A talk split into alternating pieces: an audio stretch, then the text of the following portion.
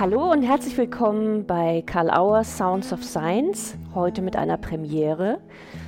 Denn ich bin nicht Matthias Ohler, den Sie sonst hier zu hören bekommen. Mein Name ist Conny Lorenz und ich verantworte die Presse- und Öffentlichkeitsarbeit bei Karl Auer und habe heute einen ganz besonderen Interviewgast, denn zum ersten Mal ist Matthias Ohler zu Gast.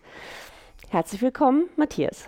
Danke, Conny, ich freue mich sehr. Danke sehr. Der Anlass für unser Gespräch ist der vierte Kongress Reden reicht nicht, den Karl Auer mit initiiert hat und durchführt. Dieses Jahr vom 27. bis 30. Oktober in Würzburg. Start ist aber auch schon am 26. Oktober mit dem Vorkongress. Wir freuen uns. Hier bei uns im Verlag wird kräftig gewerkelt. Wir sind alle in den Startlöchern und ähm, morgen geht's los. Start dieser Reihe war 2014 hier in Heidelberg. Mhm. Erzähl doch mal ein bisschen, plauder mal, wie kam es denn dazu? Und wie ist dieser Titel eigentlich entstanden? Ja, das sind zwei sehr spannende Fragen. Also es gibt natürlich bei so Entstehungsgeschichten immer unterschiedliche Versionen. Also wenn man jetzt äh, Gunther Schmidt, Bernhard Tränkler und Michael Bohne fragen würde, die alle drei zu dem Anfangsteam gehörten, und auch die noch dazugehören, würden die wahrscheinlich andere Varianten erzählen oder leichte Varianten.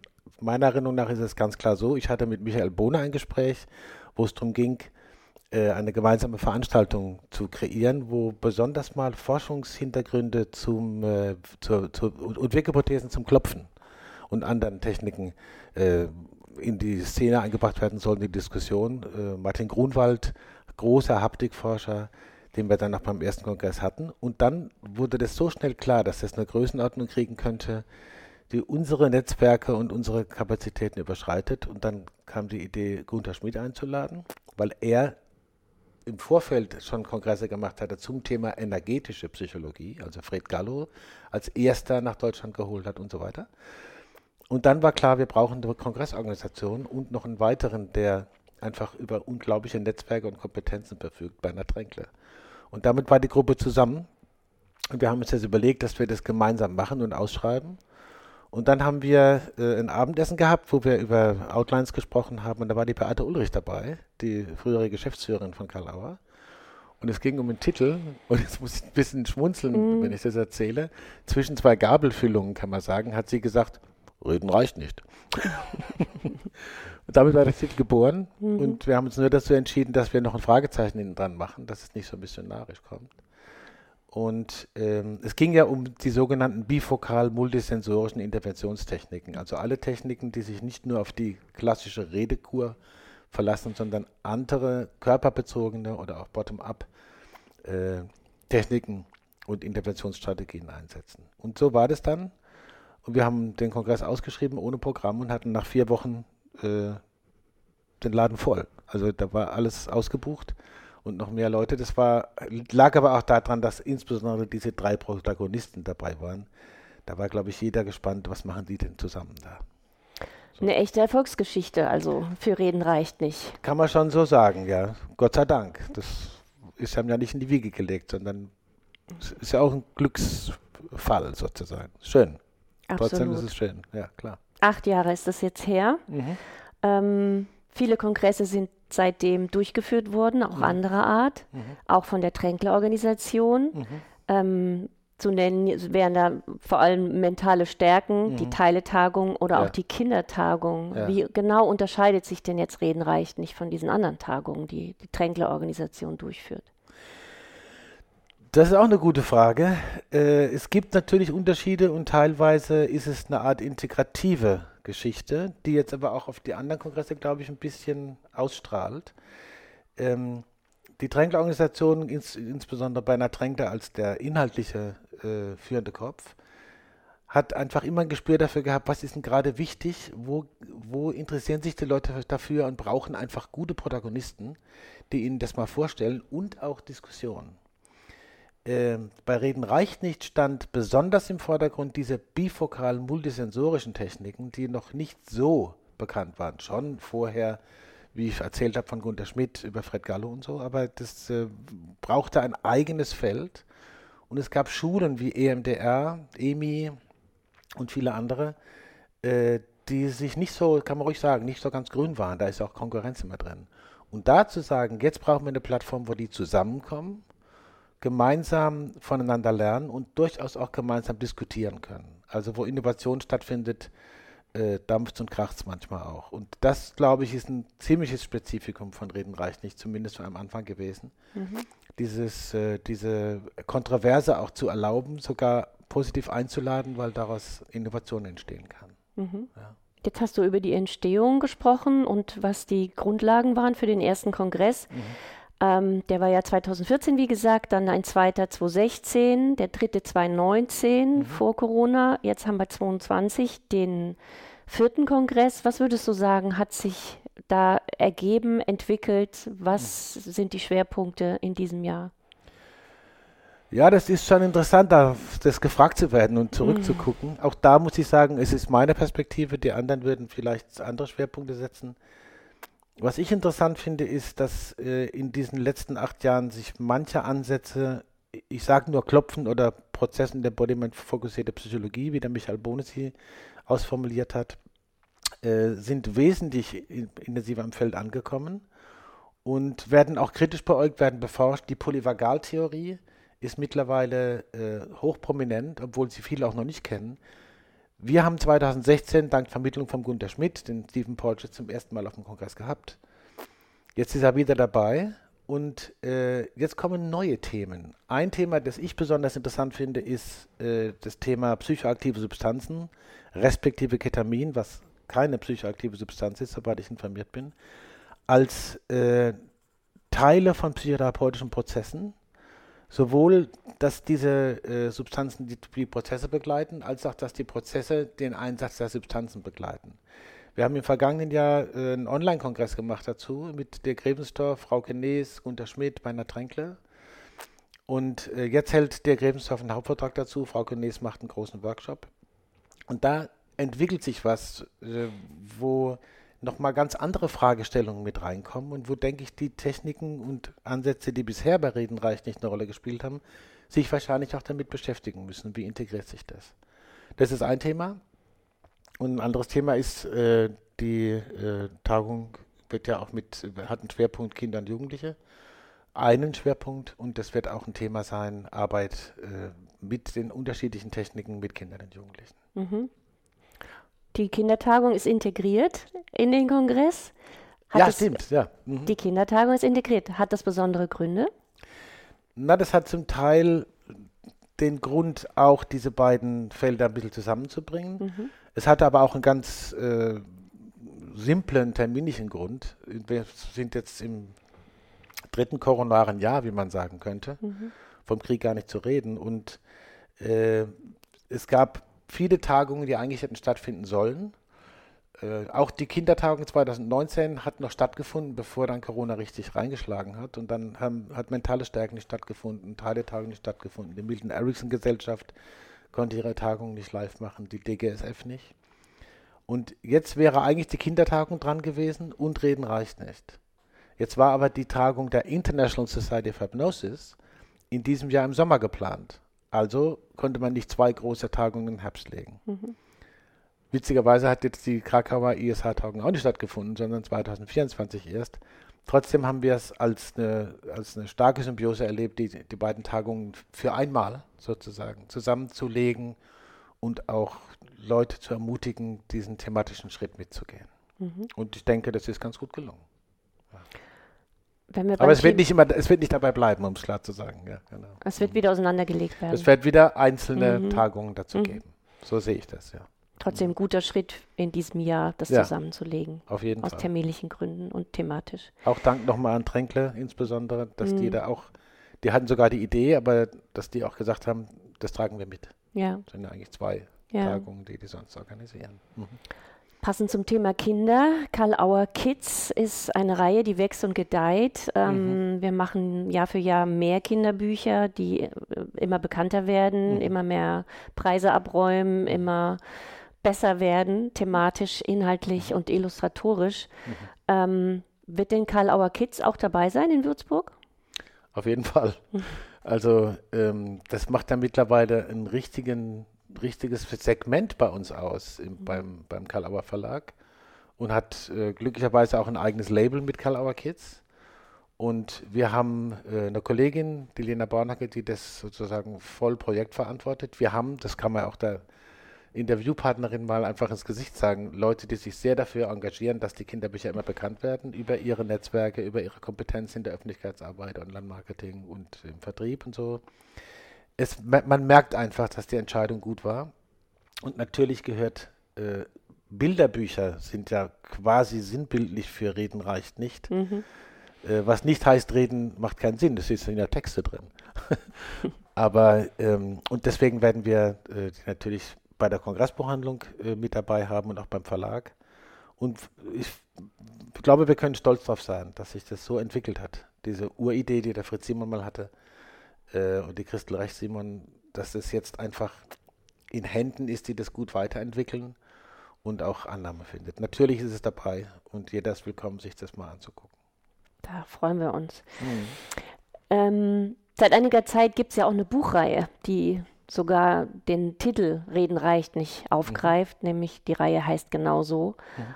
Ähm, die Farbe ist orange. So werden wir auch uns präsentieren bei Reden reicht nicht. Also man, man findet uns relativ schnell auf der Tagung, wenn man dem, den, der Farbe folgt, der genau, Orangenen. Genau, genau. Ähm, was war denn die Entscheidungsgrundlage, eine eigene Reihe zu gründen für Reden reicht nicht bei Karl Auer? Ja, wenn ich mich richtig erinnere, war die Idee vom äh, Ralf Holzmann, einem unserer Lektoren, dem Dienstältesten unserer Lektoren, der gesagt hat, da entsteht etwas, äh, was eine eigene Reihenheimat braucht. Äh, jenseits zu den Reihen, die wir haben, systemische Therapie, Hypnotherapie, äh, Beratung, Coaching, Supervision, soziale Arbeit. Äh, nichts davon sozusagen kann das voll umfassen. Im Gegenteil, es scheinen irgendwelche Entwicklungen unterwegs zu sein, die diese bifokalen multisensorischen äh, Techniken und auch andere Techniken, die da Zapchen und so weiter, mhm. die damit eine Rolle spielen, äh, wiederum integrieren und dann ein, ein, ein, äh, einen Hof zu schaffen, in dem sich diese unterschiedlichen Ansätze, die sich so als solche noch nicht ausprofiliert haben, treffen können. Früher war das ein bisschen diese Petrolreihe, die es bei uns auch gibt, äh, und die jetzt aber Beratung, Coaching, Supervision heißt und ein, schärferes Profil ge gewonnen hat, was nicht heißt, dass sie vorher äh, nicht interessant war. Aber man braucht auch Innovationsreihen, die einfach Diskurse einladen und äh, dass nicht das passiert, passt in keine Reihe, darf nicht publiziert werden. Also äh, ich fand es eine tolle Idee äh, vom Ralf, dass der das damals äh, ins Leben gerufen hat und initiiert hat. Rein Herausgeber sind Gunter Schmidt, Werner Tränkler und Michael Bohner. Das heißt, für Diversität ist gesorgt. so kann man das erzählen. Ja. ja. In welche Richtung soll es denn gehen mit der Reihe? Gibt es da schon neue Ideen? Ja, ich bin mal gespannt, wie sich diese anderen Felder, was ich vorhin angesprochen habe, noch entwickeln. Psychoaktive Substanzen, wie sich äh, Polyvagaltheorie und andere äh, Beiträge aus der Neuroforschung, auch die Diskussion darüber entwickeln werden. Ähm, mein Gefühl wäre, weiß jetzt nicht, wie der Ralf das finden würde oder was er dazu sagen würde oder der Fritz Simon, aber mein, mein Gefühl wäre, diese Reihe sollte noch diesen äh, Charakter haben, Begegnungshof. Ja? Also natürlich wird das alles sauber lektoriert, sauber angeguckt, sauber kuratiert von den Herausgebenden, aber ähm, dass man ein bisschen mutig ist zu gucken, wo sind denn unsere blinden Flecken? Und wenn wir uns dahin bewegen, was hüpft denn daraus, was wir bisher übersehen haben? So vielleicht mit einem schrägen Bild beschrieben. Sehr schön. Es bleibt also, es soll innovativ bleiben. Ja. Und das, das Fragezeichen bei Reden reicht nicht. Mhm. Ist mir immer sehr wichtig, das wird viel zu oft vergessen. Mhm. Wir wissen das hier, weil wie wichtig das Fragezeichen ist. Das heißt, wir können vielleicht in naher Zukunft mit neuen kleinen orangenen Bücher rechnen, ja, auf, auf denen Karl Auer Reden reicht nicht steht. Ich habe aber auch was Leuten hören, dass wir beim Kongress ein ganz besonderes kleines orangenes Büchlein dabei haben, auf das sich die ähm, Gäste und Vortragenden freuen dürfen, richtig? Ja, das ist ein Büchlein. Das darf man jetzt sogar Büchlein sagen. Mhm. Ähm, sollen wir den Titel verraten? Das liegt ganz bei dir, ob wir das Geheimnis jetzt aufdecken wollen oder ob wir einfach sagen, kommen Sie doch zu uns an den Stand und schauen Sie mal, was wir da für Sie dabei haben. Auf genau. jeden Fall wird es ein kleines Präsent geben für jeden, der mindestens 1000 Gäste, die vor Ort sein werden in Würzburg, richtig? Genau, so ist es. Also es gibt eine Beilage in der Kongresstasche. Mhm. Oft ist es ja so, dass Leute ihre Kongresstaschen erst zu Hause wieder auspacken. Mhm. Das, insofern danke ich dir für die Frage. Mhm. Für die, die zuhören, die zum Kongress gehen, gucken Sie in Ihrer Tasche, da ist es drin. Mhm. Und dann kommen Sie, folgen Sie, wie du vorhin gesagt hast, mhm. Orange. Mhm. Und da gibt es dieses kleine neue Büchlein als Präsent. mehr verraten wir, wir nicht, oder? Nein, mehr verraten okay. wir nicht. Es gibt auch was kleines Orangenes zu essen, aber da verraten wir auch noch nicht allzu viel. Also es lohnt sich auf jeden Fall, bei uns vorbeizukommen. Genau. Ähm, Apropos vorbeikommen, wir sind ja unglaublich froh, dass wir uns wieder persönlich treffen können, ja. dass der Kongress stattfinden kann. Wir haben lange gezehrt und darauf gewartet und hingefiebert. Es hat sich jetzt ja wahrscheinlich einiges in der Veranstaltungslandschaft maßgeblich verändert in den mhm. letzten mhm. Jahren. Du bist ja da sehr aktiv und kennst dich gut aus, bist viel vor Ort. Ähm, was, was magst du dazu sagen? Was magst du dazu erzählen? Wie waren die letzten zwei Jahre und was glaubst du, wie es weitergehen wird damit? Eine sehr komplexe Frage. Was mir aufgefallen ist, ist, dass es immer wieder Leute gab, die sehr früh glaubten, Bescheid zu wissen, wo es hingeht. Und die wenigsten Voraussagen sind eingetroffen. Ja? Also es ist nicht so, dass nichts live stattfindet mehr, sondern die Leute freuen sich irre drauf.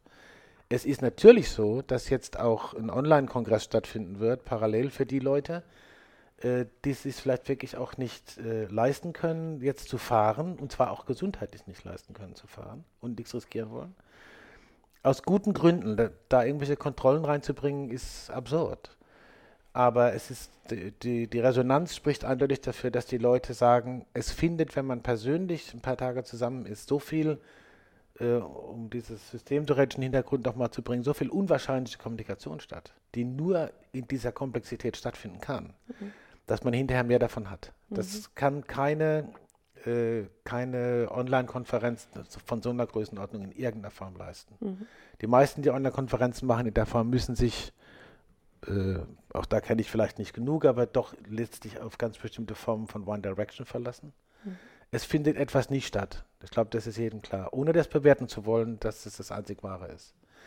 Also den Mut zu haben, Veranstaltungen auch wieder live anzubieten und dabei zu bleiben, würde ich jedem raten. Ich glaube, was wichtig ist, ist äh, zu gucken, welche Relevanz hat, was man macht. Nehmen die Leute, äh, wir haben diese zwei Tagungen gemacht mit Stephen Porges und anderen zur Polyvagaltheorie, mit Walter Hartmann, der jetzt auch in Würzburg sein wird, und wir haben diese Online-Tagung mit Ketamin gemacht. Die waren klar als Online-Tagungen gut. Da ging es um eine Information in eine Richtung mhm. und es war auch okay so. Die Leute sollten sich Informationen holen können aus verschiedenen mhm. Perspektiven. Aber alles, was disputativ und innovationsbezogen ist, glaube ich, äh, äh, zu 80 Prozent braucht es live. Und da diesen Mut zu haben, da dran zu bleiben. Und die Leute natürlich einzuladen, kommt. Guckt euch an, was Interessantes kommt, äh, ihr werdet es nicht bereuen. Das wäre mal das eine. Und das andere ist einfach aufmerksam bleiben bei den Themen. Und ich würde gern alle einladen, zusammenzuarbeiten, da wo es neue Felder zu betreten gibt und keine ausgetretenen Pfade. Da in, das ist unsere Geschichte von Karl Auer. Der Karl Auer Verlag ist, ist entstanden in der Zeit, wo die systemische Therapie nicht ganz jung war, aber doch noch relativ jung und auch Kongresse veranstaltet hat, die damals extrem innovativ waren und streitlustig.